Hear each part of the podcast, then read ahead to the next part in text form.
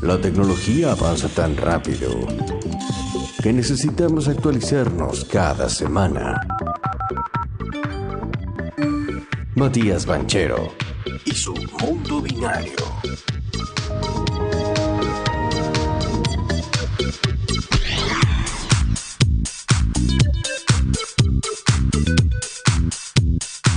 Pa, pa, pa, Bueno, quiero mandar saludos. Perro siempre dice eh, uno de los oyentes, gato, gato a full. Otro, otro dice que qué mal la generalización de la chica con gato. Es una broma, es una chanza. Lo que te están mandando mensajes dice, eh, no, es una chanza que estamos haciendo. Es un juego radial. Eh, para Ahí va. lo que- Sí, de claro, hecho- es una exageración. De hecho, en el juego radial quiero decir que eh, el otro día le preguntamos a Mariano de Gardeña, que estábamos ahí, y nos recordaba cuando nos había escuchado por primera vez y le dijimos, ¿qué te llamó tanto la atención? sí. Y nos dijo un chiste que habían hecho.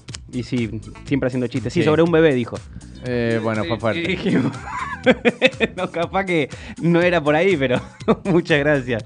Así que, nada, el que está del otro lado también sepan entender eh, nuestro humor, es sin ánimos de ofender a nadie siempre.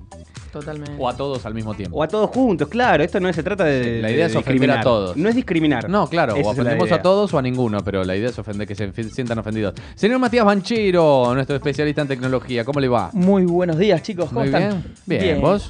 Bien, bien, la verdad que 10 puntos. ¿Qué nos has traído para el día de hoy? Bueno, hoy les he traído el tema de mm, nómades digitales, cuestiones impositivas. ¿A qué llamamos nómade digital? Porque, ¿qué pasa? Claro, el año pasado, cuando empezó todo esto de la cuarentena, yo Mm. soy un nómade digital, si se quiere, desde el punto de vista de que trabajo remoto hace muchísimos años.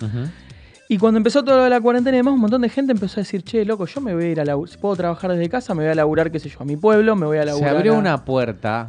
Se abrió una se abrió una puerta, que todavía no lo. Creo que todavía no lo estamos disfrutando como tal. Yo creo que no, porque también hay mucha duda. Por ejemplo, hay países muy, muy complicados, digamos, desde el punto de vista de la legislación laboral. Saludamos a Eh, Octavio de Retruco sí, que se va. Chao, chao, Octavio. Espero verte el viernes. Espero. Llama, Siete- llama, manda sí. mensaje a la una de la mañana, como quieras. Sí, perfecto. Impresionante, Ah, impresionante. impresionante. El hombre que viene cuando no, no se lo. Está también. Muy bien. Sí. Este, bueno, un grande. Eh, no, lo que decía es, ¿qué pasa hoy en día? No, se abrió una, se abrieron una puerta bastante grande, se abrió de par en par. Yo, paréntesis. eh, si pasa que tengo este trabajo, que la verdad que me, me insume estar en el lugar, yo no Ujú. puedo decir no. Pero si yo tuviese teletrabajo, hago la que. La, ¿Viste los pueblitos de Italia que te, te venden la casa por un euro? Claro. Hago esa. Me voy, tengo mi propia Mm. casa por un euro. Allá ¿Cuánto le tiempo? pongo wifi y pero haces, Te tenés tu loco, propia amigo. casa. Te- y, te y trabajás, loco. teletrabajás con tu propia casa en Sí, Italia. solo, no hay nada mejor. solo. Te aburrís de carlotearte solo. Vos no me conocés, claramente. Me estás, me estás diciendo solo, solo, como si fuese Sí. algo horrible y me- para mí es lo más hermoso del mundo. Hermosa una semana. No, a la no. segunda semana querés gente, contaminación, te pones atrás Bueno, de un empiezo a tubo de escape de un auto a Empiezo fumarte a el llamar aire. gente, empiezo a llamar gente, y todos teletrabajamos. ahí, prende un taunum Sí, y lo deja en la puerta. a lo Bon- cara. a lo Bon Scott. No, a ver, lo que, lo, lo que pasa que lo de Italia, por ejemplo, es un caso, yo estu- lo estuve mirando, no es que vos pones un euro, sino que tenés que hacer una inversión en ese pueblo, Mm. en general depende del ayuntamiento, sacan pedidos y demás. Yo había visto uno en el norte, cerquita del límite con Suiza. Ah, lo estuviste pensando. Es que es súper interesante para lo mí. hacen Vos pensás también, que ¿eh? yo trabajo hace también. muchos años de remoto. En España también lo hacen, de, de- de Eh, repoblar lugares. Exacto, es repoblar un poquito lo, lo- nada, un poco de migración rural, porque las ciudades al final eh, que los costos de mantenimiento son muy altos y lo que se dan cuenta también es que, o sea, equiparla es muy caro y después cuando, te- cuando tenés problemas como el que tuviste ahora del COVID, que te desaparecen todos los turistas, por ejemplo, en Barcelona, eh, tenés un costo altísimo de mantenimiento y no te ingresa nada de plata. Entonces es como que, bueno, era un riesgo que no estaba pensado y que hoy con el COVID y toda esta historia Hizo que lo la tenemos gente en la piense puerta. y lo tenga en cuenta mucho más. Claro. El hecho de no vivir más en ciudad. Exacto, no vivir más en ciudad, irse. Bueno, yo me fui a vivir a, a las afueras Sí. de Barcelona, ¿no? Ajá. Cuando firmé el contrato, mira, te cuento una personal, digamos, Sí. cuando firmé el contrato el, ya hace un año y medio para, para irme a trabajar a Suiza, a Ginebra, yo firmo el contrato y empieza el lockdown acá y, y en, y en Ginebra, bueno, en Suiza, en toda Ujú. Europa. Y, mm, y bueno, al principio dijimos, bueno, quédate ahí, me dijeron a mí, o sea, no, no hay problema, quédate ahí y vemos qué pasa después del verano. A mí mi mamá me dijo lo mismo en Barcelona. Quédate ahí. Quédate ahí y no vuelvas Quédate más. ahí y no vuelvas más. Y cuando termina el verano, empieza septiembre y demás, mm, nos llaman un día y nos dicen, miren, dado las condiciones y la performance que hemos tenido, digamos, trabajando todos remotos, eh, decidimos cerrar las oficinas y vamos a ir a un modelo 100% remoto. Pregunta. Sí. ¿Te pagan el internet a vos? No, yo lo deduzco. Se puede- yo como yo soy autónomo acá en Porque eso es un tema también. La empresa está perfecto, Claro. pero Bueno, Dame. depende. Para que no se te corte la conferencia, tenés que tener una buena claro, y, línea. eh, dame, dame la voz. Yo- lo que pasa en mi caso soy consultor. Después tenés los. O sea, yo soy como si fuese un externo, digamos, como si fuese un mercenario. Sí. Si querés ponerlo Me en gusta, términos- me gusta. En términos. Lindo. Pero, pero claro, los- las la mayoría de las personas trabajan dentro de empresas, dentro de convenios colectivos de trabajo. Generalmente. Entonces, esos convenios colectivos de trabajo, por ejemplo, el caso de España. No tiene, no está contemplado el teletrabajo. Se salió el año pasado, apurado, Sí. una ley de teletrabajo.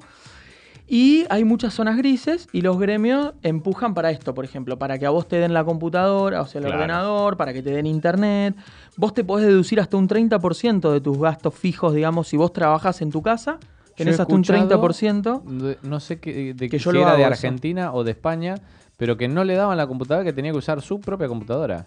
Bueno, depende del trabajo, pero eso vos lo tenés que reclamar, o sea, tu empleador. También son momentos difíciles que donde hay poco trabajo, o sea, donde se reduce la oferta de trabajo, los empleadores también te dicen, ah, que no te gusta, que no, no tenés... Bueno, bueno a alguien, a alguien le va a gustar. A alguien le va a gustar, ya lo vamos a, ya lo vamos a solucionar. O sea, viste cómo es esto también. Hay, hay mucho de que se abusa o se, se, se presiona a las personas para que para que las empresas tengan los menos menores costos posibles. Ahora, ¿qué pasó el año pasado respecto a este año? Vamos a ponerlo a nivel de, de empresas grandes, porque ahí es donde se mueve todo.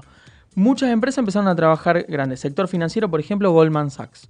Goldman Sachs empezó a dijo, bueno, muchachos, a, a las casas. Ahora dijo, bueno, muchachos, no, no, a las casas no, vuélvanse, porque la productividad bajó, Bajó. mucho.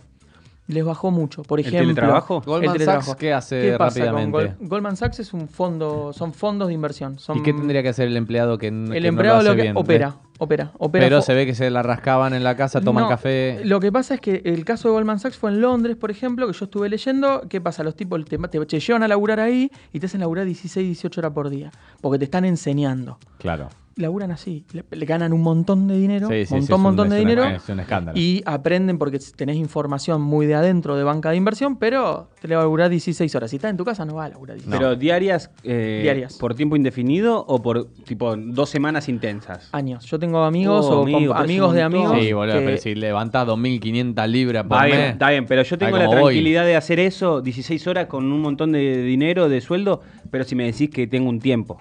Si me decís que voy a laburarlo Pero- por tres meses, cinco Bueno, meses, Por seis eso- meses. por- pero es, es otra es como todo. personalidad. si es interminable, Claro. es como que tu vida es Por solamente no trabajar. es como que no tenés no. tiempo para gastarlo. Pero no, no importa. Ellos van por los ceros. Yo quiero llegar a 100.000, ahora quiero Claro, llegar a un millón, ahora quiero llegar a 10 millones. Exacto. Y se establece una competencia de ese tipo. Bueno, puede ser. Te digo porque tengo am- amigos que se estudian en. Yo, yo estudié en la universidad acá, que los chicos de máster, cuando son chiquitos, bueno, chiquitos yo, 21, 23 años, cuando salen de la universidad del, del grado y el máster, se mueren por trabajar en una consultora grande, estilo Boston o McKinsey, y, o para ir a trabajar a un gran fondo de inversión, a la City, a Londres o a. o a- Imagino también que te da un respaldo para después trabajar donde quiera. Te abre Eso puertas te- para todos lados. Eso es lo que te dicen. Eso es lo que te dicen. Digamos, yo, digamos, soy un poco como que me lo creo y no me lo creo. Eso sí te abre puertas, pero también te, te setea la cabeza, porque vos, los primeros años de trabajo, los primeros cinco años de trabajo son importantes porque vos como que definís una cultura de trabajo. O por lo menos eso me pasó a mí.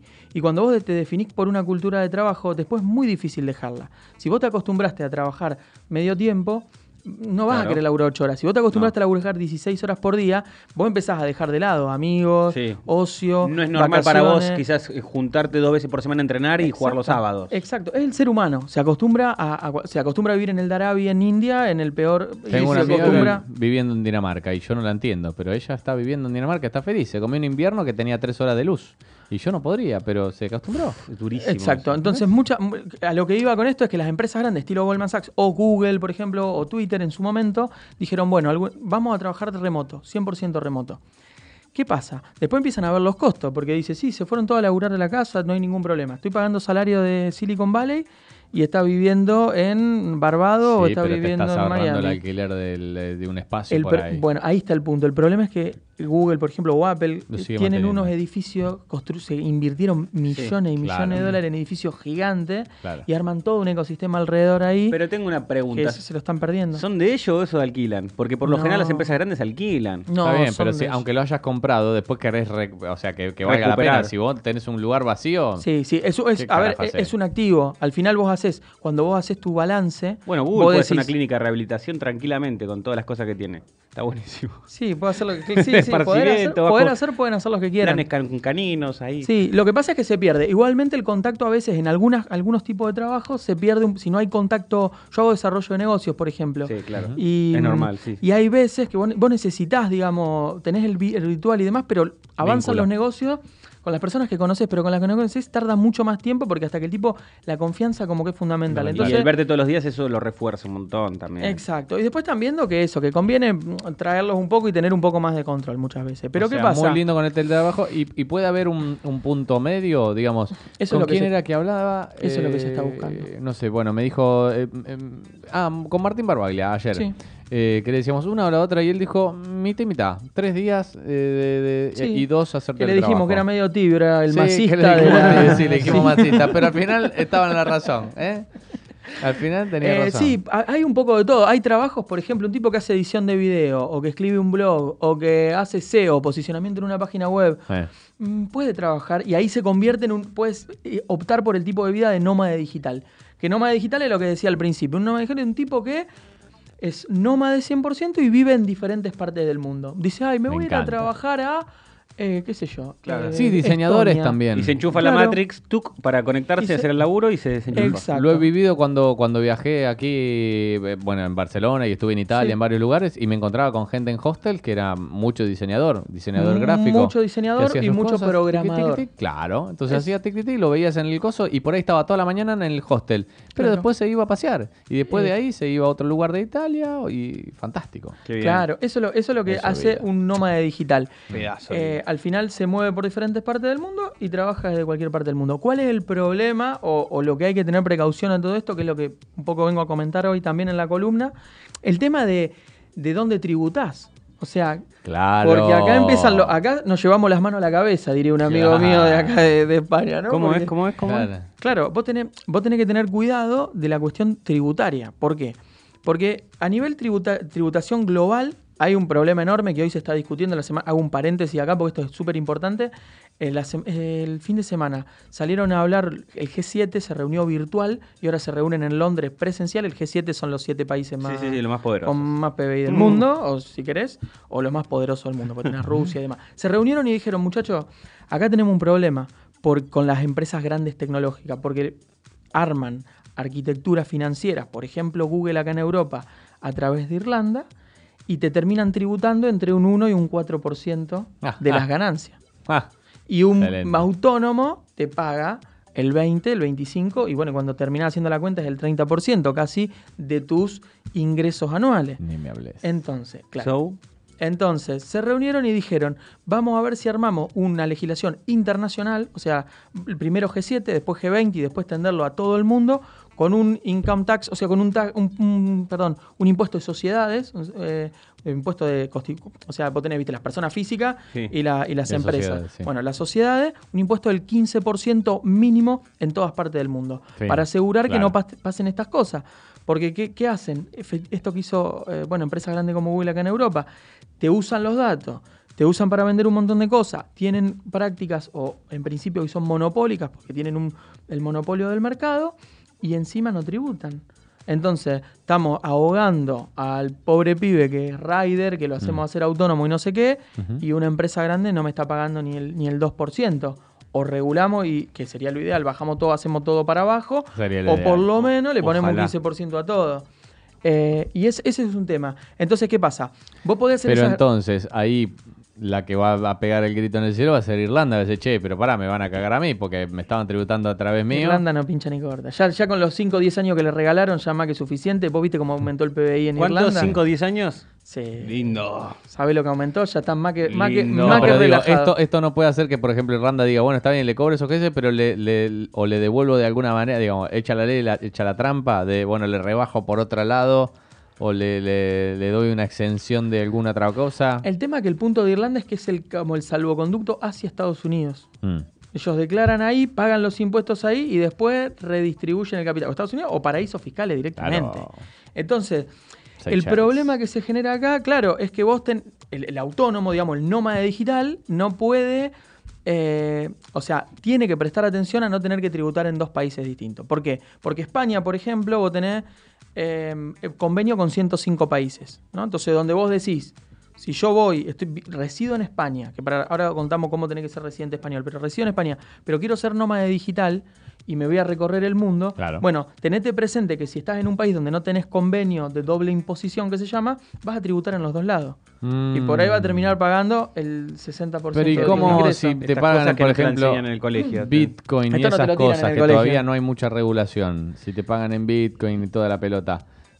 Si te pagan Porque en- está todo medio, o todo sea, a río revuelto ganancia de pescadores. Digo, todavía no está legi- la legislación, decimos siempre, va siempre detrás de los hechos. Mientras tanto, vos tenés razón, esto vas a tributar doble, bla, bla, bla. Pero también hay mucha manganeta, pagos a través de PayPal, por ejemplo. Sí, Digo, hay ¿eso mu- está hay regulado? ¿No está regulado? Bueno. PayPal está haciendo la de él, pero no paga impuestos. ¿Dónde paga? ¿Me entendés? Es como todo, es como todo. Vos, vos- o sea, es como todo en este mundo. Vos podés decir, ah, bueno, pagame por Bitcoin en, en Barbados. Mm. El tema es también como todo, digamos, si te agarra Hacienda o alguno de estos, vas a tener que pagar por bueno. Claro. Digamos, lo que te conviene, a ver, como todo, arquitecturas financieras hay de todos los gustos y colores. Lo que yo digo es que hay que hacer especial foco en tener claro que si vos estás más de 100 o 183 días viviendo, para los, para los que están acá, que nos escuchan en la radio, digamos que es lo importante, estás pensando en viajar y decir, ah, me voy a recorrer Europa, me voy a recorrer, no sé, Asia, lo que sea, porque me sale mucho más barato, me sale la mitad alquilar, me sale la mitad vivir y tengo un laburo acá en España, guarda, porque si vos tenés 183 días acá, o estás, por ejemplo, casado, Medio año. o tenés una propiedad acá, o, eh, o sea, hay toda una, son tres, tres- tres Claro. criterios que Mientras se sigas ligado de alguna Eh, manera. Claro, tu núcleo, digamos, y o la pretensión de que vos lo que vos haces de trabajo es para hacerlo acá en España, o sea, produce valor acá en España. Ujú. De esas tres presunciones vos ya sos residente fiscal español. Bien. Y tenés que tributar acá en España. Residente Bueno, podés fiscal. hacer mitad de año y mitad viajar. Tampoco rompa la pelota, o sea. Sí, yo por ejemplo... En realidad, Ah, sí. viajá de seis meses del año, viajá y después quedate seis meses. Puedes viajar un poco menos también, ¿no? Tranqui, Sí, tomar unas clases pero te, te algo. quedas eh, primavera y verano acá, te venís eh, desde, desde mayo, ponele a septiembre, obvio octubre que y después en invierno. te vas a, claro, te vas a Cuba. Por ejemplo, a- a- por ejemplo, sí. Para Argentina. A Venezuela, sí, que sí, con un dólar comes un año. Sí, yo estuve investigando mucho, claro, yo estuve investigando mucho. Hay, hay países que te dan la visa de la el visa electrónica. Ah, Viste que se habló mucho de Estonia en un momento que Estonia, Sí, Estonia, sí, Estonia. conocí Bueno, a ellos te, dan la, ellos te dan la digital visa, mira, conocía un gran valor Sí, del tango. sí. Este, Sí, te- chingüengüencha. Ah, Sí. de estos guerreros espartanos. Bueno, No sabía que tocaba algo. y este, vos te- Qué lindo. Este, por ejemplo, Estonia o Chipre o Malta, tenés lugares No, no, no. Perdón. Bueno, ¿Dónde? descubriendo mensajes ocultos en el programa. tenés la posibilidad, digamos, de hacer una arquitectura financiera. de- eh, depende cuánto gane también. Vamos a hacer la realidad. No vamos a hacer una arquitectura financiera por dos No lucas. claro, Es por dos lucas mínimo, cobrar algo con Bitcoin. y- un ojo, palo, por un palo mínimo. Ojo, ¿eh? Ojo, que vamos, a hacer, vamos a cerrar esta parte y después abrimos si querés con, Mm, con una, unas cositas más, una historia personal. Me gusta, eh. Pero guarda con el Bitcoin porque no sé si vieron la semana pasada, eh, China lo suspendió. Sí. Dijo, muchacho, Se sí. acá no lo quiero, no lo quiero ver ni, ni, ni pasar por la puerta. Sí. ¿Viste? Cuando la abuela le tira la pelota al, al- al patio y. Sí. Bueno, y. ¿Qué pasó? Pasaron dos o tres días. Parece ser que el Elon, se, Elon Musk se reunió con, con los empresarios, digamos, de la, de la minería de Bitcoin. Y respecto a lo que dijo ¿Cambió la la semana pasada. Cambió un poquito de opinión, me parece. Ah, la semana no pasada dijo contaminan no, tanto. Y ahora dijo. Bueno, acá en Texas podemos poner buenos parques eólicos Bien. y cuidar el medio ambiente y se pueden venir para acá. Y hay varias empresas que minaban Bitcoin Elon, en China. Elon está haciendo lo que se le canta. Está Elon- haciendo, el Elon primer es- negociador con los bitcoins es el que compra, dice no, no, se va a 40% abajo, compra Ahora, él y después dice no, después sí, ese sí. negociado sube. Claro Ahora viene la suba. Y ahora, ahora mirá, eh, viene Que el- las compró claro. él. Yo sigo Claro, un- cuando haciendo la- su él propio negocio bajar él. para comprarlas Pero y ahora que obvio. suban. Es que, a ver, es esto, ¿no? Y el, el- a Qué ver, el, el ambiente del, del- de lo que es la cripto, digamos, lo que, de lo que es blockchain, está un poquito caliente, digamos, enojado, enojado con, con este tipo de cosas porque, porque, le- porque está todo bien, porque Elon hace plata y vos podés especular y decir, ah, cayó a 30, ahora sube a 50, después baja a 18, sube a 80 y están haciendo un montón de dinero. Me impactó grande. mucho la, la, la, la fábrica de, de bit de, de- de- ¿La de Serbia? La de Serbia. Hay Sí. una imagen, un video en, en Twitter de cómo... ¿qué, qué, qué están haciendo ahí? Están haciendo códigos, básicamente. Sí, un, un, digamos, vos para, vos para poder hacer... ¿Qué es una digamos, fábrica que- de qué? que- ah, Vamos a hacerlo... Es, una, que es un, mon- un montón de cables que no sabés que hacen ruido y qué sé yo. Es una mine, una- están minando bitcoins. ¿Qué es fábrica de Bitcoin? Sí. Vamos sí, fábrica de Bitcoin. Vamos a intentarlo en dos minutos. Vos ponés una, un- una computadora a pensar.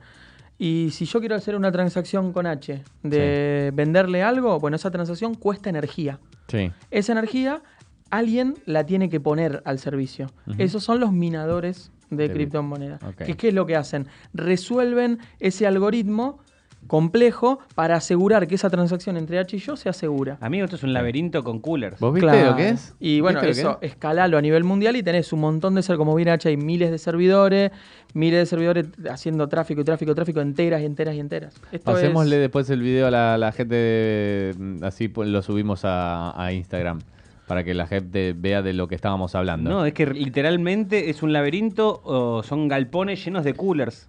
Sí, exacto, con todos servidores, son computadores. Vos pensalo Pero como no están computadoras. creando bitcoins ahí. No, o sea, hay, o sea, cuando resuelven la recompensa que le da Mm. el sistema por resolver una transacción es el Bitcoin. Pa, qué quilombo. ¿Me hermano. explico? Sí.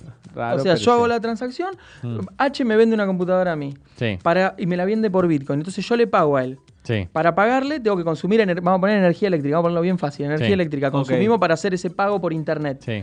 Bueno, ese pago, esa energía la pone, la, la entrega a alguien, te la presta a alguien. ¿Quién te la está prestando? El minador de Bitcoin. ¿Qué gana por prestarte esa energía y resolver esos Bitcoin. problemas? Bitcoin. Perfecto. O Ethers. ¿En está. serio? Hacemos un parate. Entiendo que está solamente acá como refrigerando discos. No. No son computadoras, pero computadoras. también tienen Claro. refrigeración para que no se sobrecalienten. Y por eso Microsoft compró Nokia, entre otras co- muchas otras cosas, porque los datacenters de Nokia, como están en Finlandia, necesitan mucha menor temperatura para refrigerar y son mucho más económicos. Ah, pensaron en todo. Guarda. Hacemos un parate. Hay guita pasando delante de nuestros ojos. Todo el tiempo, todo el y tiempo. no, no llega un No, mango. eh, siento el de la, la calecita, ¿viste? El de la sortija que te sí. hace "Eh, la Ni el boludita". olor sentimos de la guita. Madre.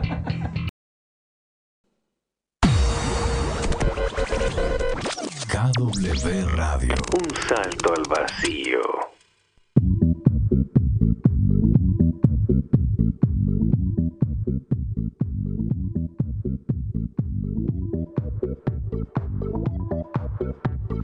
Sí, sí, sí, se iba Eruca Sativa. Eruca que viene, tengo entendido, en octubre, esperemos. eh, Ojalá que sí. Ojalá poder tenerlas. Venimos bien, venimos bien. Hoy viene Julio Leiva aquí a la vuelta. Claro. Eh, ya vino Martina Guzmán. Ojalá pueda venir eh, toda la gente que viene Yo te a lo digo, Argentina. yo te lo digo. Si está en Barcelona, Sativa. yo me comprometo a que estén acá. Epa, te la está jugando, ¿eh? Bueno, tengo que llamar. Si Lucía Ya. Bertoldi no quiere, no venís. Bueno, pero ya me conocen. Ah, sí, ¿ya te Eh, conocen? En la trasnoche. Cuidado. Venían a boludear allá a Rock and Pop. Ah, contá porque en la trasnoche queda raro. No, no, claro. Muy bien. Matías Banchero. Bueno, y ahora Mamita. vam- entonces, un par de temas para ver. repasar, digamos, tema de digitales, tributación en España, guarda con eso, con la doble imputación. Cuidado. Gu- sí, guarda con las comunidades autónomas. Si te movés de comunidad autónoma, también tenés que declararlo por la duda de que. Ah. Porque tienen diferentes convenios, diferentes cuestiones. O sea, es cuestiones impositivas que yo no me voy a meter porque yo no conozco esto. Y ya, pero ya digo, deben haber hecho la investigación de en dónde atención. se paga menos y si te vas a, impuesto. claro, y si te vas a mover a nivel mundial, tener cuidado con la doble imposición. Y ahora para cerrar, lo Pero que... ya todavía está, ya está eso, no. Sí, doble Ah. tri- eso tratado de doble imposición hay entre todos los países. Yo, por ejemplo, con Pero, Suiza. pero lo no del pago 15% IVA. todavía no se, no No, se eso habló. se discutió en el G7 el fin de semana. y Si me tendrá quedo, resultados más adelante. y si me quedo 100 días o menos, chafo. Sí. Pero perdón, esos, esa doble imposición, si se da lo del 15% del G7 que se discutió, ¿se sacaría la doble imposición y quedaría solamente el 15%? No. No, Ah, la doble pan por todos lados. Si los, claro, si los países se ponen de acuerdo o no se ponen de acuerdo, esa es la ¿eh? cuestión. La cuestión, y Hay vamos que a ser cerrar- político, no queda otra. Hay que ser Obvio, político. amigo. Pero así también haces contacto para después hacer lo que quieras. Cuando te retires de la política. política ya tenés Yo, uno de mis sueños es tener eh, Guita. eh, mío tener, pas- también. tener pasaporte pasaporte es el, de- el- el de Cancillería ¿cómo se llama? Ah. pasaporte Epa. Perdón, diplomático. ahí está. Eso- Ahí ese está es mi- Rinaldi Romy. Rinaldi, nuestros estudios. Tanto tiempo. Pasaporte diplomático. Mirá, guacha. Sí. tan- llegó el verano, Me parecía. No se distraigan, por favor, no se distraigan. tenemos- Hace Entonces- un mes que no la veo. Ah. Ahí va, te voy a, entonces te voy a cerrar con un tema importante, digamos, visas para nómadas digitales. Hay muchas páginas web dando vuelta, hay un montón de información ahí dando vuelta, pero eso está bueno, porque si vos decís, mira, yo estoy en, en España y estoy como residente español, pero no tengo, no me puedo ir porque no sé qué, o estás en Argentina y decís, no puedo ir a tal país porque no me dan una visa. Bueno, hay visa para nómades digitales que se llama. Wow. ¿Ok? Que esto es, vos ¿Cómo la saco? aplicás, te metes en, la- en la- en los países, por ejemplo, Barbados, te pide dos mil dólares para, para entrar, te dan un año de no- visa nómada digital, pero tributás a, a nivel de Barbados, que no sé, será el 10%. Pero, pero, 5%. pero ¿te sirve solo para Barbados? Te sirve para Barbados. Por es ejemplo, un poco caro para estar en Barbados 22. Es, Pensá- es medio una barbaridad. El de lo Barbados, el de Barbados, Bien claro, jugado. porque el de Barbados está pensado para Estados Unidos, Canadá y UK, por ejemplo. Ah. para empleados de ahí que ganan un Claro. salario mucho más alto y cosas. Por ejemplo, o después tenés otro tipo de países. Tenés, obviamente, tenés la visa digital esa de, de Estonia, que podés recibir también hasta un año en Estonia. Tenés Georgia, que yo ya fui allá, viajé el- ahora en invierno a ver cómo es todo y, y a montar empresa ahí y demás, porque también es un país que te permite tener una visa de, de nómade digital y tributar desde ahí como residente fiscal y evitarte todas las imposiciones y todos los impuestos altísimos que tienen acá en, en España, por ejemplo. Very nice. Tenés lugares también, como Suiza, bueno, tenés tu visa, pero tu Suiza es mucho más caro, te conviene, no sé si te conviene. ¿Cuál es el país? Eh, ¿Te- ¿Tenés idea? ¿Tenés el dato con el que, que más te cobran im- impuestos? ¿Tenés idea? Estados Unidos. No, no tengo ni idea, ¿eh? porque no sé. Sé que Uy, obviamente uy, lo- uy, están los- porque uy, siempre política conocemos internacional me está siem- diciendo que no. Siempre conocemos los paraísos fiscales, que básicamente Y bueno, es los, no, los países que pagan más impuestos son los que se llaman eh, Hell... Argentina. Ah, ah, ah, Seguro. Argentina. Uruguay. ya, Uruguay. Sí, Uruguay, eh, Argentina. hay, hay países, eh, acá en España se pagan muchísimos impuestos Sí, también. sí, Eh, cuarenta y pico por ciento. Creo que los nórdicos también. pa- Los nórdicos muchos. pagan, sí, pagan muchísimos impuestos los nórdicos, eh, pagan muchísimo impuesto, bueno, en, en- en Europa en general Mm. eh, tenés, tenés impuestos altos, pero mira, acá, acá me, a ver, me voy a meter, le voy a mirar, pero tenés, tenés países que son, digamos... eh, No, te tiré un muerto, ah, Sí, digámoslo. no sé, te tiré un muerto. infiernos, o sea, se muerto, llaman, claro, se llaman Sí, sí. infiernos fiscales. O Bien. Me que- gusta. No, no, claro, sí, está el El paraíso. nuevo, el nuevo disco del indio, ¿eh? El nuevo disco del Eh, indio. Argen- De Argentina- Fito Páez. A ver, de, de Argentina se habla... fiscales. Infiernos fiscales. Lo que, lo que pasa que también tenés, el, el- no, yo soy más de la, de la idea de que más que paraíso infierno fiscal, vos tenés, la- una cosa es la presión impositiva, pero después es cuánto te cuesta a vos, porque si yo pago el 40% de eh, 500 mil euros anuales, qué sé yo, me quedan 250 mil, creo que voy a poder vivir bien, y en contraprestación Sí. me dan salud, educación, vivienda, qué sé yo, no me voy a calentar. Ahora, si yo pago... eh, que se llama esfuerzo fiscal, el 50% de lo que gano, pero gano mil y me quedan 500 dólares, Sí. voy a estar a las puteadas. Ahí sí. Sí. sí ¿Me tenías explico? un porcentaje. Yo creo que esa Una es la, cosa es la presión fiscal, la otra es el esfuerzo. el esfuerzo fiscal. Exacto. Exacto. Ese- eso yo creo que es lo que hay que valorar, digamos, cuando uno decide ir o no ir a un lugar o residir o no residir en un lugar. No, o sea, vos acá en España decís, bueno, me cobran mucho de impuesto, pero tengo la seguridad social, me cubre o no me cubre, el transporte público, ¿qué tal es? Y la verdad que... Y a vos ver, también sabes que por ahí acá eh, vas a cobrar do- mil euros, mil quinientos euros. Claro. En Argentina Claro. por ahí tenés eso, pero no llegás después a con, con el no ese restante. monto ni en pedo llega. No solo eso, con el restante, sacando los impuestos, que por la, la- la Argentina tiene un- casi un 50 y pico por ciento de impuestos, con el resto no llegás a cubrir casi tus Sí, necesidades. ponle que acá te queda un 40%, en Argentina te debe quedar un 20%. Y después hay otra cuestión que es la clave de, para motorizar la economía desde mi humilde punto de vista, digamos, que es cuánto vos tardás y cuánto te cuesta constituir una empresa. Porque un Oh, autónomo, total. un autónomo una persona física que dice yo voy a Te emprender, en un tema. sí, yo voy a emprender, que esto es mi, tema básicamente, ¿no? Yo voy a emprender, bueno, ¿dónde constituyo mi empresa? Porque quiero comprar un equipo y me cobran el 30%, quiero poner no sé qué, me cobran ingresos brutos, que es un... un- Sí. Bueno, quiero cobrar, entonces, ¿y cuánto tardo? Tengo que meter los papeles y tardo seis meses para constituir la empresa. Digo, ¿sabes qué? No, no me conviene hacer negocio acá, prefiero hacerlo al lado. Hay cálculos, ¿verdad? mucho más De eso, por supuesto, seguramente. por supuesto, vos tenés. Nueva Zelanda que en Claro. medio día constituís una empresa.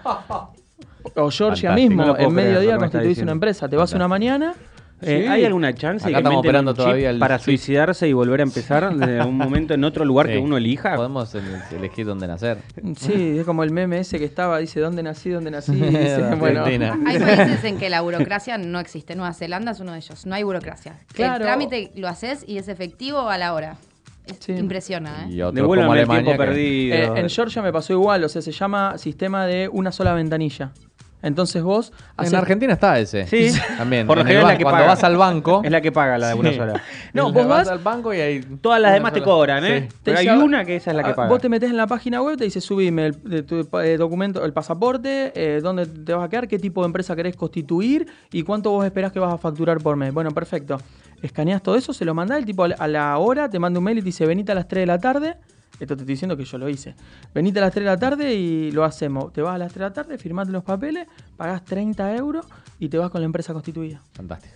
Hermoso, un mes y medio peleando, ¿eh? Entonces, una- eso parece- llegue la de la carta acá. Parece una tontería, pero nosotros estamos esperando una carta que la va a traer una golondrina. y Una lechuza de. Literalmente la de la nuestra. Viene Headwind de Howard. Sí, sí, sí. Claro, y te saca las ganas, porque cada cosa Total. que vos querés hacer te dicen, che, no. O por ejemplo, hay países que tienen tributación alta, como Alemania, que tengo un mejor amigo viviendo allá, y tienen tributación muy alta, pero cuando vos te das de alta como autónomo, das de alta como empresa, tenés una carencia. Facilidades, ¿no? Te dan De algo. un tiempo hasta que vos empezás a facturar. Está hasta que vos no bueno, facturas tanto, Y también no te estimula hacen un poco tributar. eso a la industria, ¿no? Fomenta un poquito que uno se haga también esto monotributista, que quiera Sí, abrir un que los emprendimiento. privados son los que movilizan la economía. Exacto. Entonces lo que yo miraría, digamos, siempre cuando yo, eh, para emprender, es dónde te vas a meter, obviamente que el, que el mercado te sirva y dónde voy a tributar. O asesorarte con un fiscalista. No importa, pero dónde voy a tributar para entender cuánto voy a pagar de impuestos, porque no es menor el 20-30% contra el 5 el 10% Claro, de claro tus no. ganancias. Exactamente. Sí. Matías Banchero ha pasado por Santos Pecadores como cada miércoles en su columna de tecnología Mundo Binario. Eh, se viene el programa, se viene VitaBit. Se viene VitaBit, Mira. ya estuve probando el fin de Ah, me semana. tiene que pasar ya eso, tengo ¿eh? la música. Muy bien, muy Eh, bien. Muy ah, pronto aquí en KW Radio se amplía la familia de KW sí, sí, Radio. sí, estoy encantado con la idea. Vamos. Digamos, me Y gusta. nosotros también. Va a ser un va a ser un lindo desafío. La idea es A mezclarlo, los directores también les importa. me- mezclarlo un poquito con, o sea, todo lo que es tecnología y el impacto que está teniendo en realidad en la política, en las instituciones, en las empresas y demás, como para Interesante. darle una vueltita de rosca ahí. Impecable. Bien. Seguimos en Santos Pecadores. eh, Muchas nos gracias. vemos al miércoles que viene. Si se quiere quedar, no hay ningún problema. Hacemos política internacional en unos minutos. Primero, Dale. títulos.